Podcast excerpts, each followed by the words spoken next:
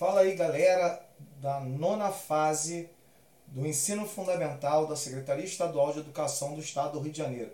Eu sou o professor Roberto Stabile, professor de Geografia, e hoje e nós vamos continuar falando um pouquinho sobre a Europa e a importância da Europa no cenário mundial. Veja quanta coisa nós temos que falar da Europa. A gente nem começou a falar das guerras mundiais e da divisão da Europa no cenário pós-Segunda Grande Guerra Mundial, onde eu tinha, de um lado, o capitalismo e do outro lado, o socialismo. E separando isso, o Muro de Berlim, o famoso Muro de Berlim. Galera, esse bate-papo tá maravilhoso, certo? A gente fala sempre da questão do podcast. O podcast é fundamental para a gente dar continuidade aos assuntos que a gente vai tratar no vídeo, por exemplo, e nos nossos materiais. Por isso que o podcast é uma complementação muito interessante para isso.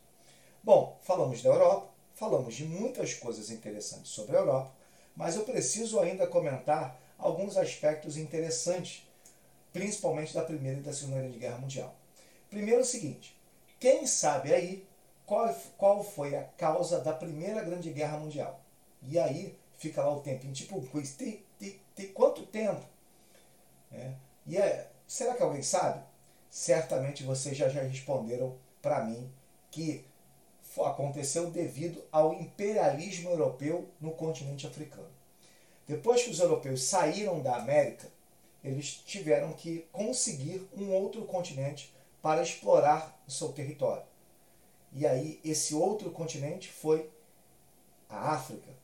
A África ia beneficiar a Europa com matérias-primas para a segunda revolução industrial, que ocorre do século XIX para o século XX. Essa segunda revolução industrial, claro, que tem o destaque da Alemanha, só que a Alemanha não levou vantagem nessa divisão. Os países europeus dividiram a África da maneira que eles quiseram. E favoreceu, sabe quem?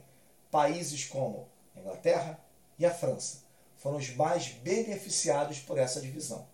Logo, você pensa que todo mundo achou que isso legal? Não, claro que não eles ficaram revoltados, principalmente Itália e Alemanha, e começou, a partir daí, a tendência da ocorrência da Primeira Guerra Mundial, que tinha, de um lado, a França e a Inglaterra, e do outro lado, a Alemanha e a Itália. Pronto, a mesma configuração da Segunda, mas a Primeira Guerra, a causa principal foi o imperialismo europeu sobre o continente africano. Bom, a guerra acontece, um caos na Europa, destruição total, e quem se destaca nessa brincadeira é os Estados Unidos, que vende armamento para os dois lados, mas depois, claro, sofre com uma crise de 29 que chama a atenção da superprodução. Era o que a gente tinha na segunda revolução industrial. E foi mais ou menos isso que aconteceu. A Europa destruída e os países tentando se recuperar economicamente.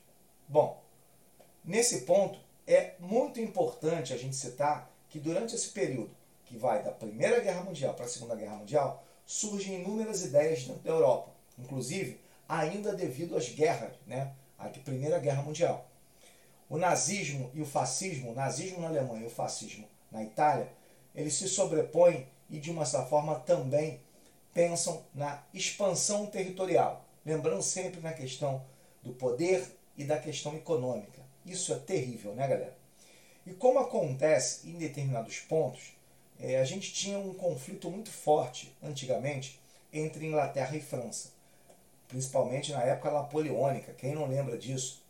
E o que aconteceu foi o seguinte: o conflito agora passou a ser Alemanha versus Itália, ou Alemanha e Itália versus Inglaterra e França. Logo, a Segunda Grande Guerra Mundial também foi dessa forma, só que é uma guerra mais longa e mais destrutiva. Os vencedores da guerra foram quem? Não foi nenhum desses países. Os países saíram destruídos da guerra.